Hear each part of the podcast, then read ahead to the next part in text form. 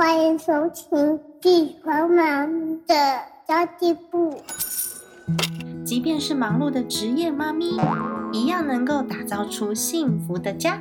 从育儿、财务知识到自我成长，我们都要样样精通。我是精算妈咪 Sandy Two，我会在这里透过自己自身经验的分享，以及访谈各个领域的专家达人，让你跟我一起打造属于我们自己的理想生活。Hello，大家好，我是陪你精算生活、创造理想人生的 Sandy Two，新年快乐！今天在这个录音的当下是大年初三哦，哇，还是要跟大家来拜个年呢，新年快乐！不知道大家在这个新年都做了些什么事情，有没有跟自己心爱的家人一起度过呢？我相信一定有的哦，因为像我们除夕的时候呢，就一定会跟先生的家人一起度过。哇，初一呢，我们就去公园走走玩玩，然后去跟朋友拜个年。初二回到娘家，哇，我弟呢说他跟家人打牌，整整打了十二个小时，超 crazy 的。但是呢，也只有过年的时候我们可以这么的放纵嘛。然后初三的时候，我跑去跟我自己的外婆过年，很难得在过年的时候跟这么多的家人聚在一起，真的是非常的感动。因为其实我自己的家人是常年有的在美国，有的在英国，有的在泰国，有的在马来西亚。然后像我们在台湾的话，也有些。可能台北、新北有时候也不是说每天都可以见到的。有些人在台中啊，有些在高雄啊，那就是在过年的时候呢，大家就会紧密的聚在一起，觉得非常的开心。重要是小朋友有人带，所以呢，我过年这段时间非常放纵的追了一部剧，叫做《我是鬼妈妈》。其实我真的很久以前就想看了，但是一直没有时间把它看完，然后就这样断断续续、断断续续的，到了过年。有人帮忙带小孩的时候呢，就很放纵自己。今年其实是让我觉得身心相当放松的一年。其实往年啊，因为我的压力比较大一点，就是呃，不管是在家庭上面，或者是在经济上面，往年压力比较大的时候，我到过年，我只要停下来休息，我就会生病。我有连续两年是这样子的状况，我只要把身体休息下来，我不做事，我就会开始生病。然后还有一年是年假放九天，我九天都在发烧咳嗽。今年超开心，因为今年呢，我真的整个心情都好了，然后自己自我也调试好了，我财务状况也好了，什么都好，我就觉得哦天呐，今年真是我的，应该是说去年二零二零年，真是我自己开启幸运的一年。不知道你的新年都做了些什么呢？我最近啊，还有在玩一个软体，叫做 Clubhouse。那当然，我还没有开始开房间，我都是上去看。不知道大家知不知道 Clubhouse 是什么？C L U B H O U S E，就是 Club，然后 House。我觉得蛮好玩的耶。因为这个软体呢，它其实是从戏骨红回来的，它是一款语音的社群应用软体。那这个语音软体呢，它是比较及时的，可以跟线上的人聊天做朋友。我们可以说故事，可以办讲座，可以开会，可以跟世界各地有趣的人交流。而且它是邀请制的，一个人只有两个邀请码，然后邀请完之后就没有了，所以非常的珍贵。那现在 Clubhouse 呢，从戏骨开始发机嘛。然后政治人物也在用，娱乐圈也在用，科技人也在用，所以有很多的知名人士在上面，有一种神秘的感觉。那我现在在上面，我都是用听的。我自己是今天晚上，也是大年初三的晚上十点，会开一个房间，就是我们开这个群组叫做开房间。来聊一聊过年的红包的应用，我会邀请到就是正向教养的 Cindy 妈咪啊，然后还有呃一个知名布洛克捏捏妈，还有一个是也是知名布洛克雷可妈，还有一位是呃我自己的好伙伴，也就是好错的创办人 Lara，我们一起在上面聊聊红包怎么样的应用。那它很好玩的部分是，我们可以在上面举手发言哦。简单的来说呢，Clubhouse 里面呢有三种角色可以扮演。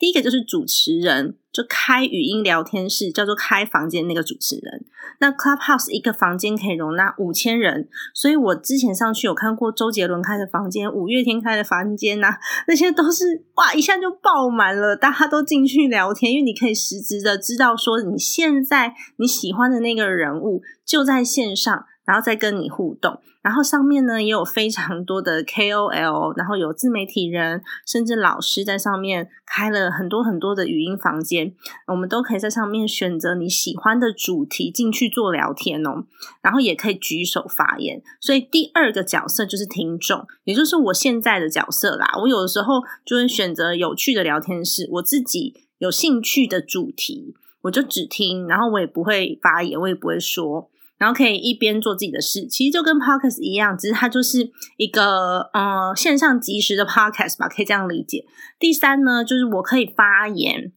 在这个聊天室里面，你有任何的想法都可以点击那个举手的发言钮，然后主持人呢，他可以允许你发言。大家就可以一起在上面闲聊一些自己的观点，我觉得还蛮有趣的。我之前都是用听的，然后今天晚上我开了一个房间，所以今天晚上我就会来试试这个功能哦。如果你有邀请码，或者是身边有人有邀请码的话呢？赶快来下载！现在只有 iPhone 可以使用。我觉得现在在上面发言的人的品质都还蛮高的，因为他是邀请制的嘛，所以都会邀请身边你比较要好的朋友。那毕竟呢，他是从戏骨发迹出来的，所以当初是以创投圈为主，还有一些戏骨的科技人，所以他这样一圈一圈一圈散发出来呢，目前就维持蛮好的一个。用户的品质哦，你可以在里面找到非常多的大咖，我觉得很有趣。因为平常我们看这些人好像高高在上，然后在电视里面出现，居然我们可以听着他在跟我们聊天，这真的非常有真实感。那这几天这十天下来吧，因为 Clubhouse 在台湾好像爆红也是这十天的事情而已。这十天下来，有一些很大型的艺人啊，或者是。就是很知名的 YouTuber、Podcaster 或是一些 KOL，就是随随便便进来都是破千人的。但如果像我们这种就是比较小咖的素人，就只能慢慢的去耕耘，因为毕竟大家都会先选择去听你喜欢的那个人的发言，或是比较大咖的讲师的发言。那里面有很多厉害的讲者，不过呢，我觉得还是有一点点，嗯，比较跟 Podcast 比较不一样的地方。就是在上面呢，讲者会有很多个人，他可以，呃，主持人可以把。自己身边的好朋友变成 speaker，他就可以随时在上面做发言，然后也可以让进来听的这个听众呢，他可以举手发言。所以他有时候品质不是很好控管，因为我去听过有几个，就就有几个房间里面，变成说主持人啊，他就忙着跟熟人打招呼，或者是他忙着跟熟人聊天，或者是有一个听众朋友举手，然后主持人点了他发言，但是那个听众朋友他会把。主题直接 偏离掉离题，然后有时候呢就会跟你的期待不太一样。不过我觉得还是蛮有趣的啦，它是一个很好的体验。然后身为小小的听众，就会很期待跟这个房间的主持人来互动。我前几天呢，也是因为在公公婆婆家，就是。坐在沙发上当 沙发马铃薯，我就在想说，我要不要来跟我的听众朋友，就是金算妈咪存钱社里面的大家，我们可以一起来玩一个接歌游戏，然后在那个 Clubhouse 上面可以互动，蛮有趣的。后来我放弃了这个念头，因为我觉得好像就是家里面很多人在打麻将啊，乱乱七八糟的声音一大堆，然后我的听众朋友们应该也都还蛮忙的，我就放弃了这个念头。但我觉得一个好的工具，它被发明出来。之后，我们就可以好好的去利用它，然后不要跟时代脱节。如果这几天你有空的话，你你刚好又是 iPhone，然后拿得到邀请码，都欢迎你可以上去试用看看。即便你试用之后不喜欢，不喜欢这个形式，你也可以知道说，哦，原来最近在流行这个东西呀。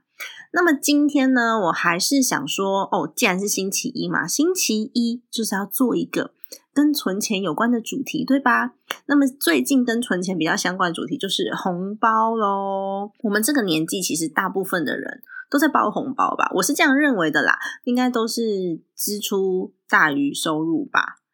结果呢？这几天在精算妈咪存钱社里面看到大家的留言，我真的是跌破眼镜诶这是说我的世界太小嘛？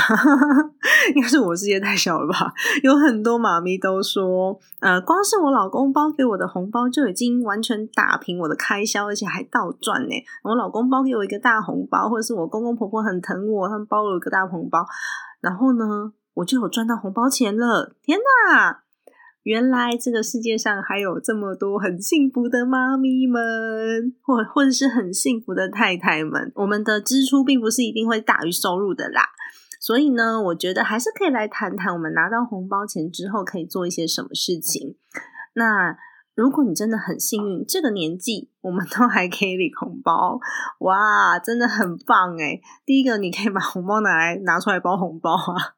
因为我们一定都有小朋友嘛，一包一包。像我自己的话，就是包包里面全部都塞的都是六百块、六百块、六百块的红包。然后只要遇到小朋友就发一包，遇到小朋友就发一包，然后这是理所当然的事情。然后去亲戚朋友家或者去走村，你就会遇到很多自己的后辈啊，那或者是朋友的小孩，你就会给一包。那要提醒大家，你发出去多少包红包，当天晚上记得一定要记账好吗？或者是你在包红包的当下，你就可以把那个红包的数量稍微结算一下，你就会知道说，哎，我们到底发多发出去多少的红包。那如果说你的紧急预备金还没存满的话，我真的觉得紧急预备金是世界上最重要的一个户头。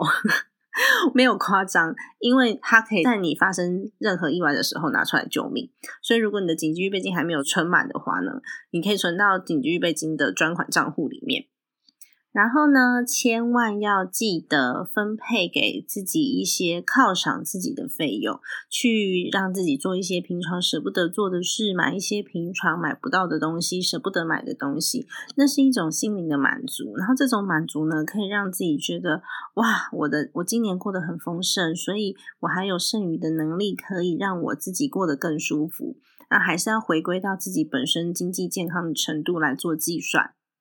不要总是亏待自己，因为一旦你亏待自己了，心里面就会觉得有空缺。那如果你有心里面觉得不满足的时候呢，我们就很容易坚持不下去。所以小确幸很重要。虽然有很多人把小确幸三个字变得好像有一点负面的代表，就是大家都想要享受小确幸，不肯努力。可其实不是的。我觉得小确幸是可以让自己更努力的一个动力哦。所以如果你有很想要。买的东西，很想要做的事情，不妨呢用这笔经费，让自己充满了勇气，充满希望，充满动力的前进。那如果你家里面有应该要换掉，但是舍不得换掉的家电啊，例如说像我家之前的那个热水器啊，就砰一声，超可怕的哦，然后就从墙壁里面唰流出来超多水，然后把热水器整个冲下来，应该是水管爆裂吧。然后我一直很想要换那个热水器，但是。舍不得换热水器，你要买起来也要个可能好一点的，要个两万块吧。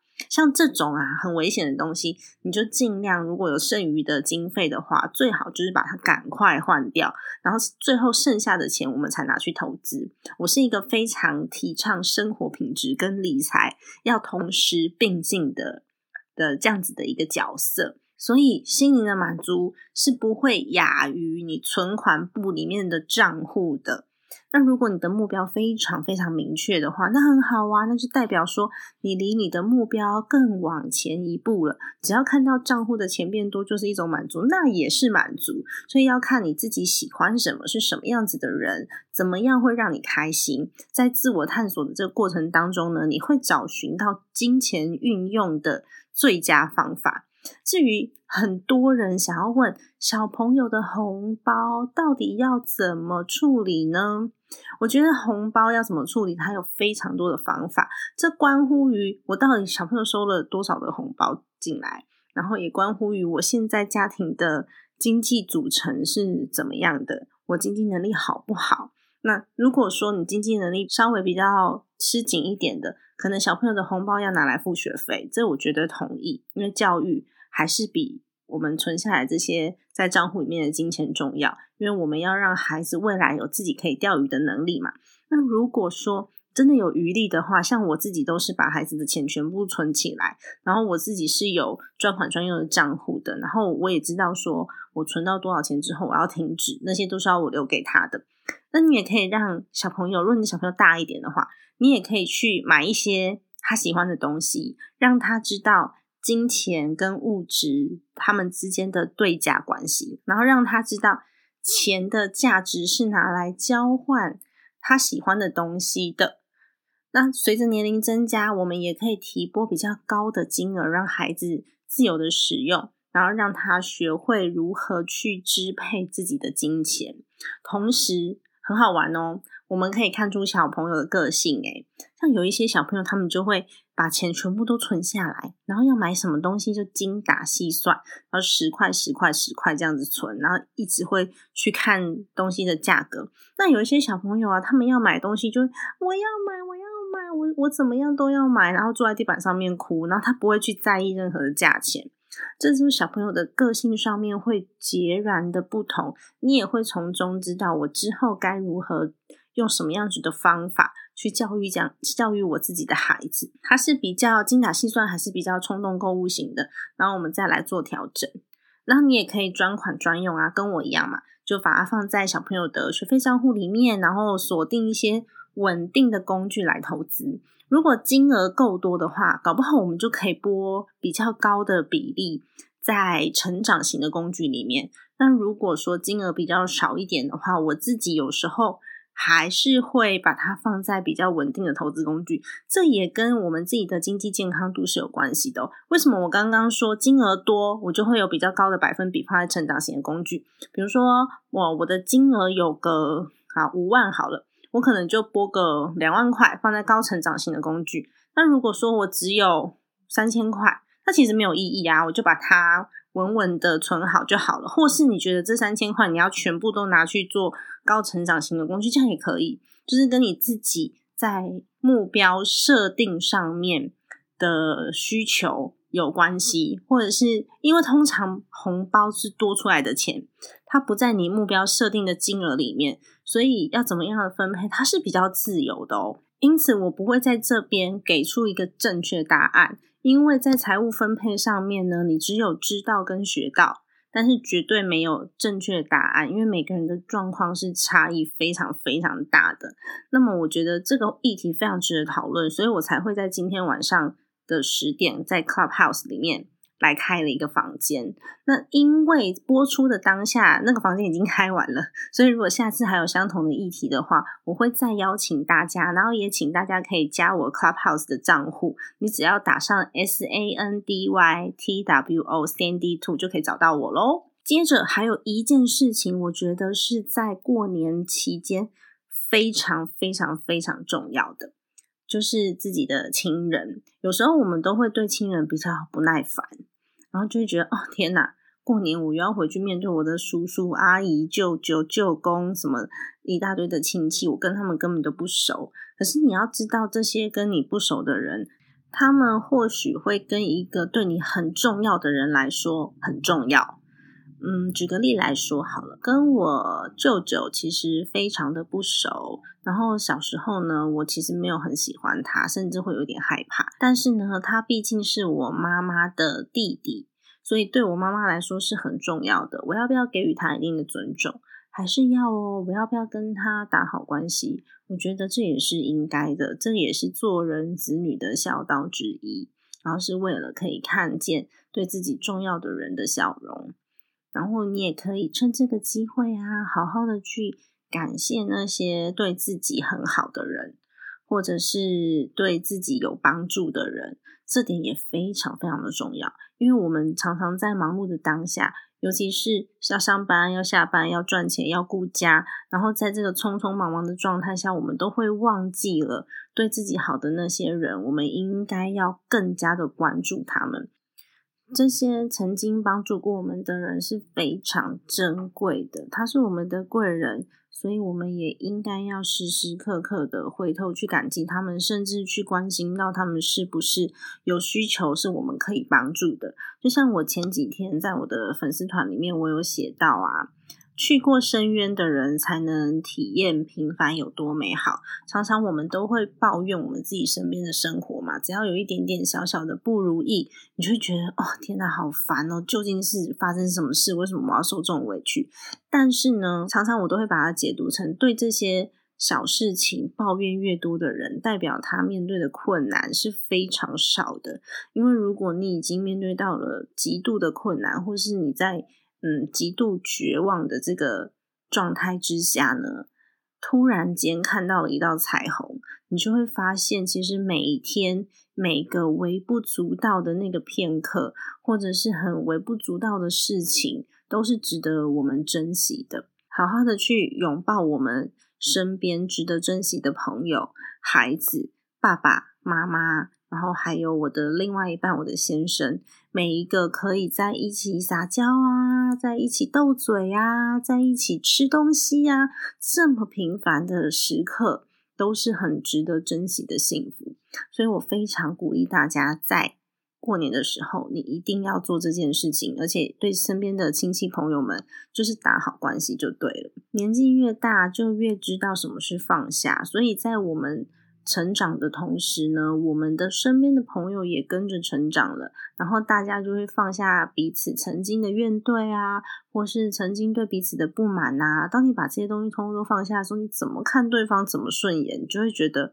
哦，我好幸福哦，我每天都会沉浸在。我自己所拥有的东西里面没有遗憾，千万不要等到分开了或是失去了，你才后悔说啊，当当初怎么没有好好的对待对方？这也是为什么我在我二月份的那个存钱挑战营的生活挑战里面，我二月份给大家的挑战就是要感谢十个曾经帮助过自己或是对自己有过付出的人，这点是。在人生当中，你想要看开或是想要圆满的，蛮重要的因素之一啦。像我自己有的时候会觉得，哎，天哪，我怎么这么厉害啊？那些伤害过我的人，我还是可以很大方的去拥抱他们。原因是因为他们给我的伤害让我成长了。如果没有这些伤害的话，我到现在都还是过去那一个不懂事的我。所以二月份呢，给大家的挑战就会是这个。人际关系大挑战，只要你愿意去拥抱一个你曾经很讨厌他的人，然后并且放下，你会真的越来越喜欢自己。这就是我这几天的感想喽。因为最近这几天忙着当好媳妇、好女儿，然后好姐姐、好妈妈、好太太，所以每天都在准备过年。当然，我也是放纵我自己，让我自己可以去追剧，可以去休息。所以，其实呢，今今天的这一集 podcast，我也是插上麦克风，随便就开始录了，录了一些我自己现在的感想。然后我也希望大家在过年的时候不要太勉强自己，让自己的身体好好修复，心情好好修复，然后让自己的人际关系变好，然后亲人之间的亲密度变得更紧密，这就是过年的时候最好的获得了，才能够在大年初五我们要开工的时候呢，充满了冲劲，充满了勇气，然后继续我们一年一整年下来的挑战。最后呢，我要送给大家一首歌，让你们猜猜看这首歌的歌名是什么，然后是谁唱的。因为我不是前几天在我们的那个赖社团里面，我就一直嚷嚷说我想要做一个接歌比赛，但是我真的没有勇气在那个赖社团上面让大家一起跟我做这个活动，因为我很怕没有人理我，然后就会变得非常的干。然后我觉得接歌比赛啊，或者是那个。这猜歌名的比赛都还蛮好玩的耶，所以如果说你知道这首歌是什么的话，欢迎你留言告诉我哟。我要开始喽！好喜欢看你坦白的眼眸，一片蔚蓝晴空，四季还有夏和冬，谁说只能做朋友？多希望和你同一个星座。唱着同样的歌，让我真心爱上你，天地也会变温柔。让我鼓起所有的勇气，向你说声新年快乐。不管天上的云怎么笑，路上行人怎么看我，祝我们快乐。送给大家，祝大家新年快乐，耶！好的，以上就是今天的内容啦。如果你觉得今天的内容还不错，或者是我刚刚唱歌没有太胡闹的话，都欢迎你给我一个五星好评。家庭理财就是为了让生活无余，分享这集节目，让我可以继续在空中陪伴你，打造幸福的家。我们下一集再见喽，拜拜。